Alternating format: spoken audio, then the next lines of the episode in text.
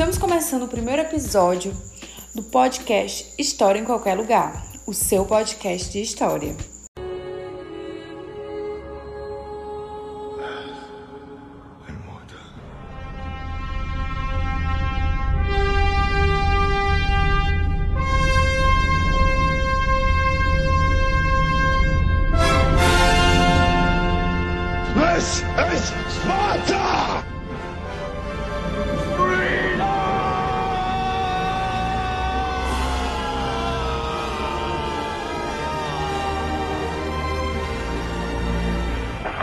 Houston, we've had a problem.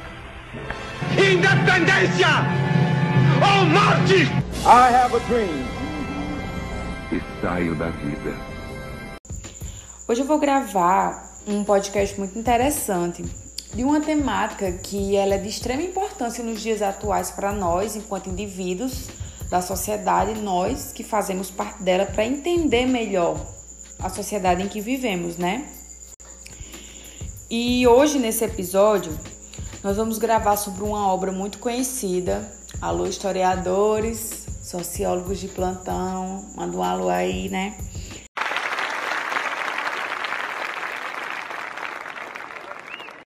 que é o Manifesto do Partido Comunista, uma obra muito conhecida e estudada. Acho que a maioria das pessoas já leram, tanto aqui quanto no mundo todinho. É é uma, uma obra muito conhecida que é impossível achar alguém que não conheça o Manifesto Comunista ou o que a obra quer dizer, né? Então, falar de um documento histórico, né? Que documento é este? Esta obra publicada, este livro do Manifesto Comunista, do, Manifesto do Partido Comunista, né? Ele, como sabemos, é um espectro que ronda toda a Europa. Ele foi foi escrito na Europa com a visão do que se vivia lá na Europa naquele, naquela época, né? Como sabemos, o manifesto ele foi publicado em, em várias línguas. Foi traduzido também como o inglês, o francês, o alemão, o italiano, o flamengo e também no dinamarquês. O manifesto ele, ele basicamente tem três fases, né? As quais Hobsbawm, que é um historiador marxista conhecidíssimo,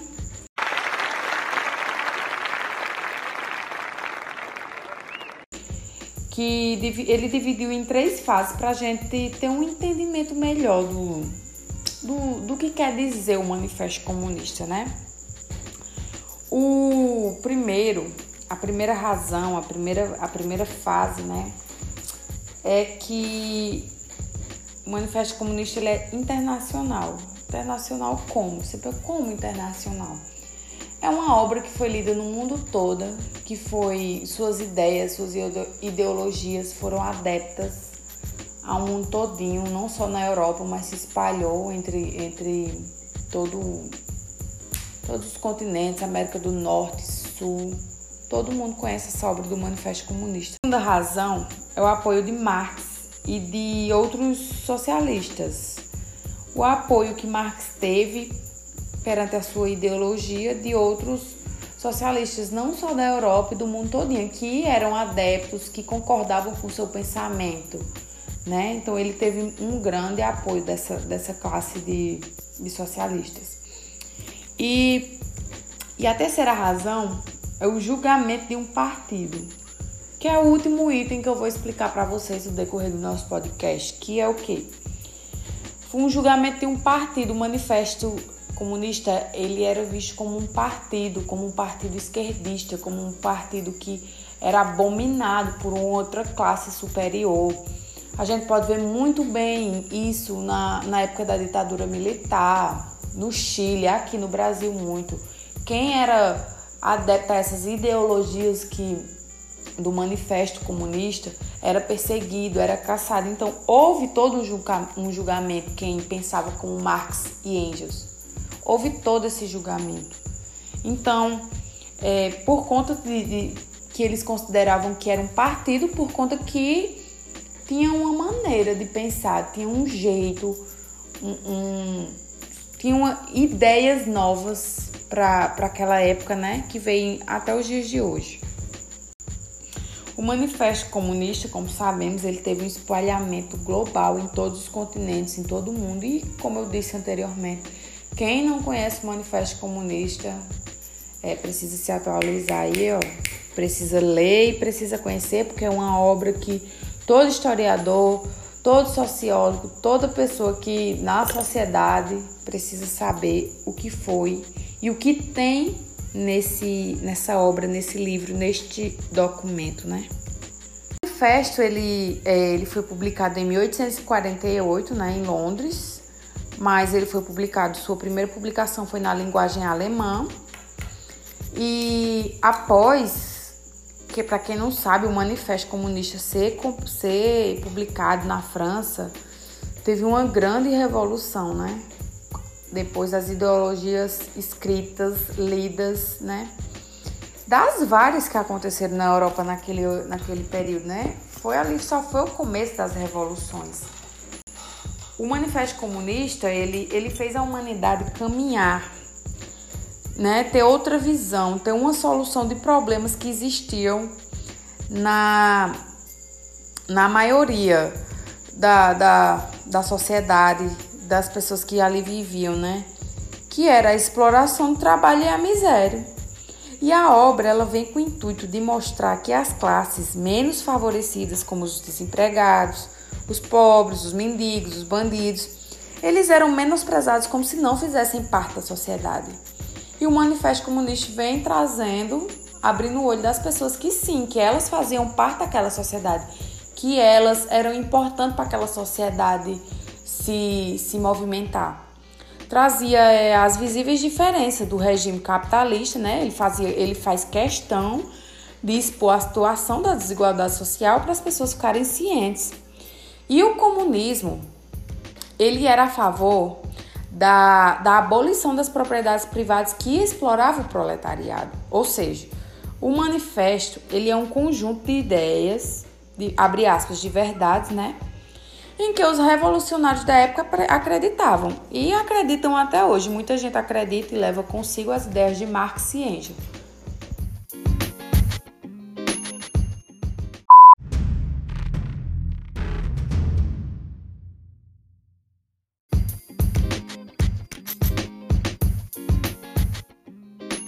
E de início vem o primeiro tópico que é burgueses e proletários.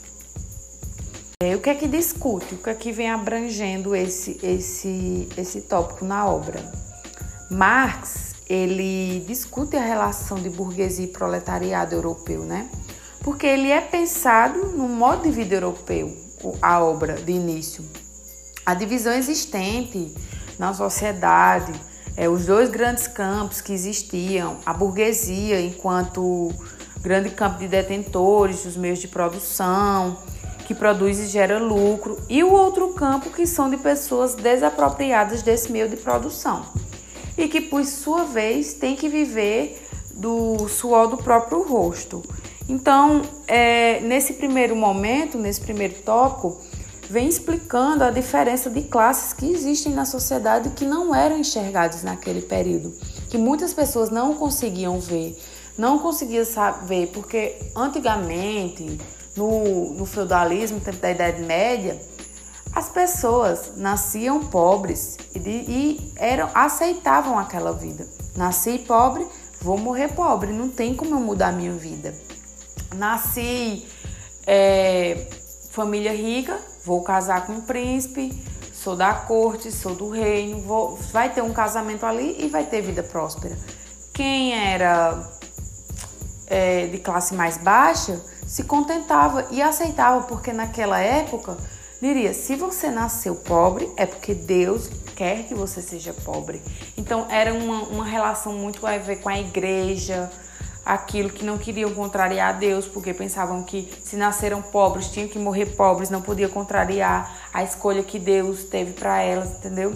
E nessa, nessa parte da, da nossa da obra discutida, Marx vem dizendo que vem é, trazendo totalmente o contrário dessa ideia que era imposta, que as pessoas ainda, me, é, abre aspas, meio que tinham, fecha aspas, sobre sua posição na sociedade. Então Marx vem abolindo isso totalmente, dizendo que não, que existe a burguesia e o proletariado, mas que só existe a burguesia por conta de nós, a classe trabalhadora, que trabalhamos, que suamos para poder essa classe enriquecer cada vez mais. Então é uma, uma Marx vem querer desconstruir esse pensamento, né? No primeiro momento.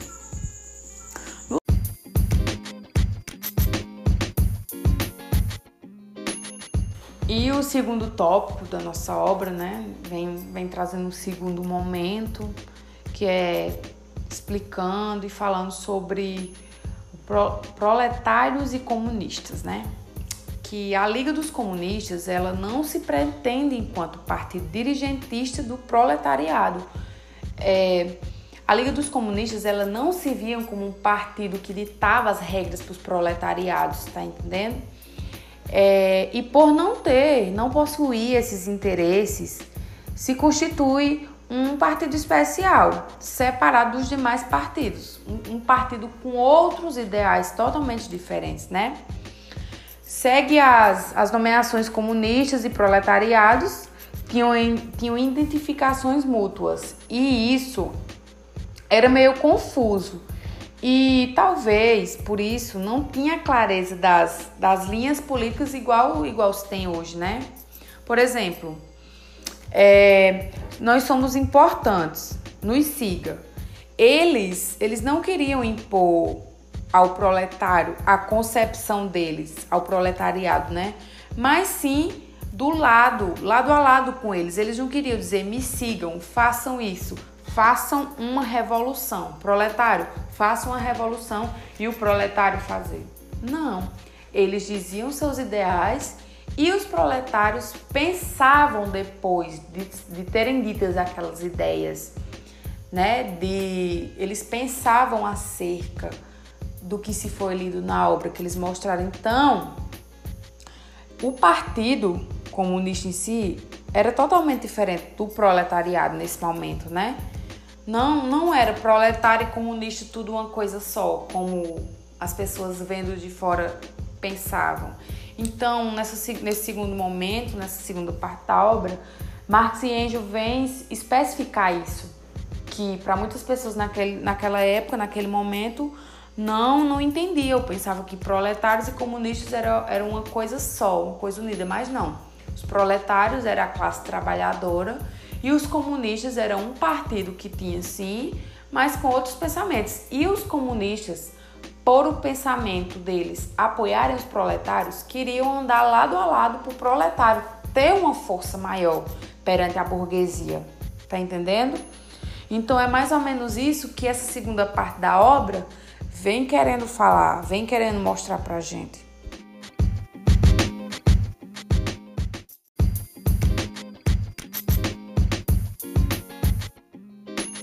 E na terceira parte da obra, né, que é denominada como literatura socialista e comunista, essa parte do livro ela vem mais para justificar a primeira fase do manifesto, logo no início, as primeiras frases onde, onde na obra fala que existe um aspecto rondando é, as pessoas. Faz aquela pergunta: quem somos nós, né?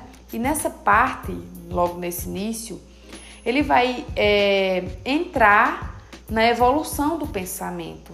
Essa, essa terceira parte é, é, muito interligada com a primeira, sabe? Vai estudar numa, numa perspectiva histórica a evolução desse pensamento, né? Das ações necessárias para o proletário, num, num pensamento de ações necessárias para o proletariado, né? Mas sempre por razões divergentes, das quais os comunistas propunham, né? Do que eles propõem. O que ele quer mostrar nessa terceira parte da obra é que houve uma evolução histórica do pensamento e da teoria, da ação e da prática do, do, do capitalismo. Vem querer mostrar como o pensamento veio evoluindo. Então, essa terceira parte é mais nessa linha de, de, de pensar os ideais, de pensar o que se foi lido, de pensar o que se foi proposto.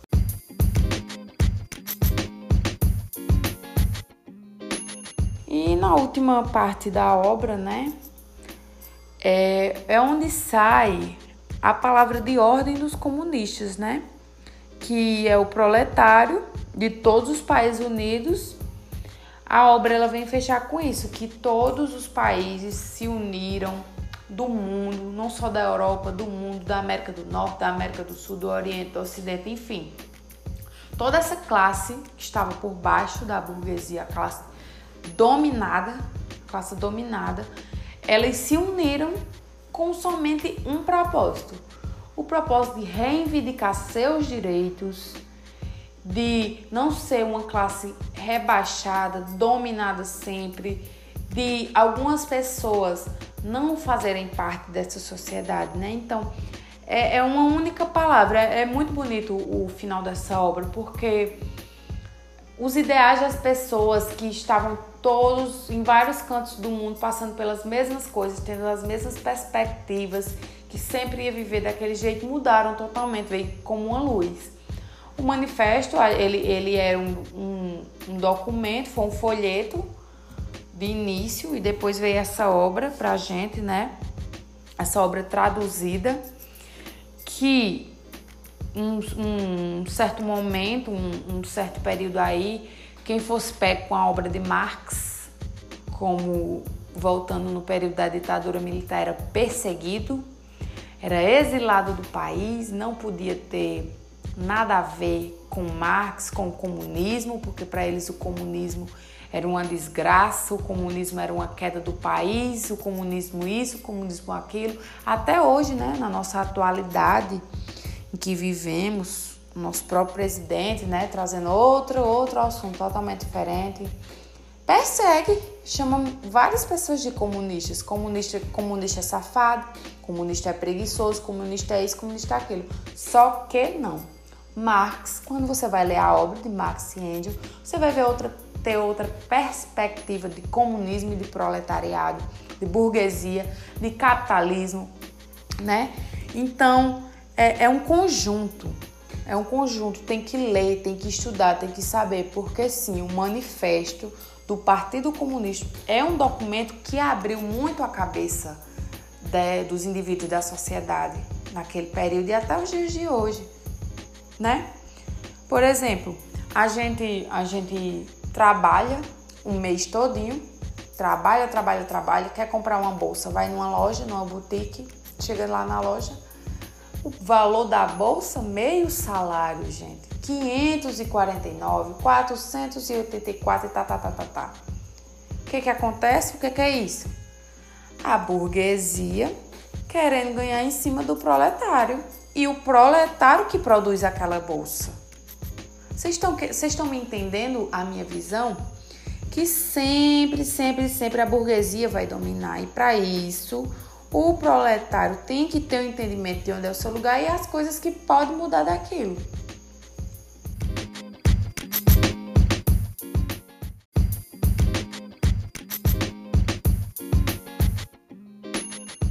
É uma relação muito, muito, como é que eu posso falar, divergente, porque o proletário sempre vai estar abaixo, sempre vai estar dominado pelo capital não só o proletário, nós todos vamos estar dominados pelo capitalismo, né? Nós vivemos no capitalismo.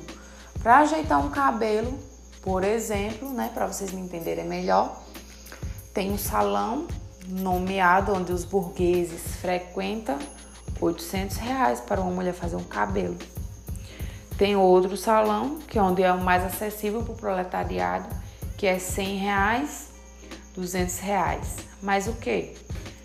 A burguesia sempre vai estar em cima. As pessoas sempre querem fazer no salão burguês. Ou seja, o salão burguês, quanto mais pessoa vai, mais vai crescendo, mais vai tirando dinheiro do proletariado. Porque o, o, o dominado, o proletário que trabalha um mês suando, vai lá, nem que seja com seu cartão de crédito, de vida em oito vezes e sete vezes, mas está lá fazendo o que está na moda, seguindo o capital, seguindo o capitalismo, né? acompanhando. Não quer fazer no salão de 100 reais, não. Não quer ajudar a classe que está debaixo, não. Ou seja, é minha perspectiva, o que eu estou querendo dizer para vocês é, explicar, mostrar, é que o proletário vai sempre estar por cima. E o que é que a obra de Marx vem nos, nos mostrar? A obra, o documento, né, o livro, vem nos mostrando que nós precisamos sempre estar atentos, né? Que nós precisamos mudar essa perspectiva de, de sociedade, do capitalismo, tá entendendo? Então, quem, quem lê, quem estuda, quem sabe, vai mudando essa perspectiva de sempre estar tá enriquecendo a burguesia, de sempre estar tá colocando a burguesia em um pedestal. Então, serve nos de, lá na época de 1848, serve até o século 21, no ano de 2021 que estamos, né? Essa obra para abrir nossas mentes, nossa cabeça, porque nós, no fundo, nós somos todos capitalistas sim e também somos proletários, uma classe dominada. Nós somos dominados pelo capitalismo. E Marx vem nos mostrar isso, abrir nossos olhos de uma forma mais de uma forma mais mais clara, né? Mostrando antigamente que foi necessária uma revolução industrial para poder os direitos trabalhistas serem mais, mais valorizados.